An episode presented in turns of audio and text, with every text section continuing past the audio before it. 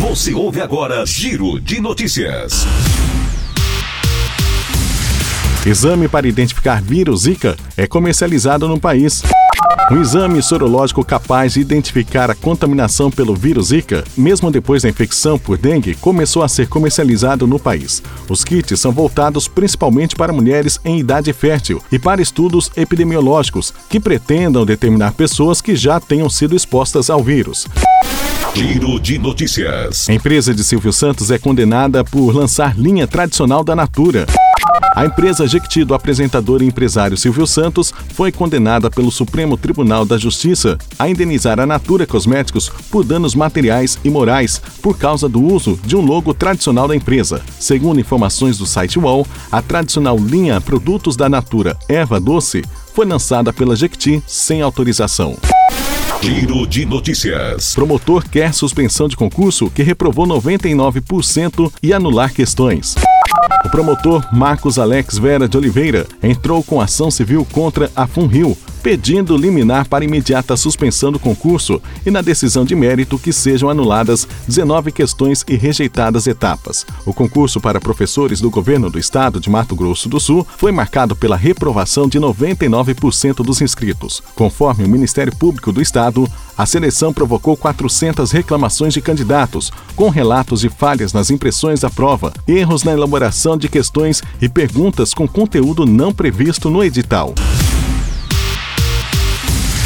Governo envia à Assembleia a lei orçamentária de 15,8 bilhões de reais.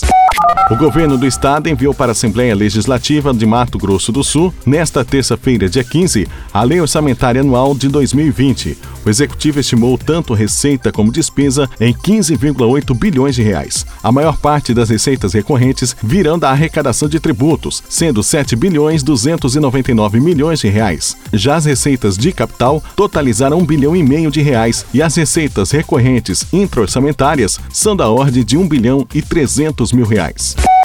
Giro de Notícias. Grupo de patrulhamento aéreo da Polícia Militar e Corpo de Bombeiros Militar socorrem bebê no Pantanal. O helicóptero da Polícia Militar APA-1, em ação conjunta com o Corpo de Bombeiros Militar, prestaram socorro a um bebê de 11 meses, que se encontrava em uma fazenda no Pantanal, local de difícil acesso. De acordo com os pais, uma chave de roda caiu na cabeça da criança e ela começou a ter dores na cabeça, febre alta e falta de ar. Sendo assim, foi transportado de helicóptero da fazenda até o pronto-socorro de Corumbá, onde recebeu atendimento médico. O estado de saúde da criança é estável. Giro de Notícias. O INEP divulga locais de prova do Enem 2019. Os participantes do Exame Nacional do Ensino Médio já podem acessar o cartão de confirmação de inscrição e saber o local onde farão o exame. As provas serão aplicadas nos dias 3 e 10 de novembro. Cerca de 5 milhões e 100 mil estudantes estão inscritos no Enem 2019. O cartão pode ser consultado na página do participante na internet ou pelo aplicativo do Enem, disponível para download nas plataformas Apple Store e Google Play.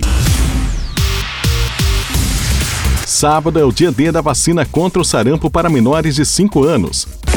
No próximo sábado, dia 19 de outubro, todas as unidades básicas de saúde de Coxim estarão abertas das 8 às 16 horas para o dia D da campanha nacional de vacinação contra o sarampo. O objetivo é imunizar crianças de 6 meses a menores de 5 anos de idade. Posteriormente, no dia 18 de novembro, o público-alvo da campanha serão os adultos na faixa etária de 20 a 29 anos que não estão com a caderneta de vacinação em dia. Giro de Notícias. Dois são absolvidos de processo que envolve Putinelli e Amorim. Dois réus do processo que tramita na Justiça Federal foram absolvidos pelo juiz da Terceira Vara Federal de Campo Grande, Bruno César da Cunha Teixeira, em decisão no dia 10 deste mês. O Ministério Público Federal denunciou 13 pessoas, entre elas o ex-governador do estado André Putinelli e o empresário João Amorim, além do ex-secretário de Obras Edson Giroto, por suposta organização criminosa. Edir Fonseca Rodrigues era procurador jurídico da GESU e Mara Regina Bertagnoli de Gonçalves, a ex-chefe de gabinete de Putinelli, foram absolvidos.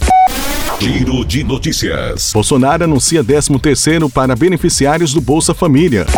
O presidente Jair Bolsonaro participou na tarde desta terça-feira, dia 15, do anúncio do 13º salário para beneficiários do programa Bolsa Família. O presidente já havia adiantado a medida no início do governo. O pagamento do 13º será feito no mês de dezembro. Atualmente, mais de 13 milhões de famílias recebem o benefício. Giro de notícias. Fique sempre bem informado. Giro de notícias. Informações, dinamismo e a notícia em primeiro lugar.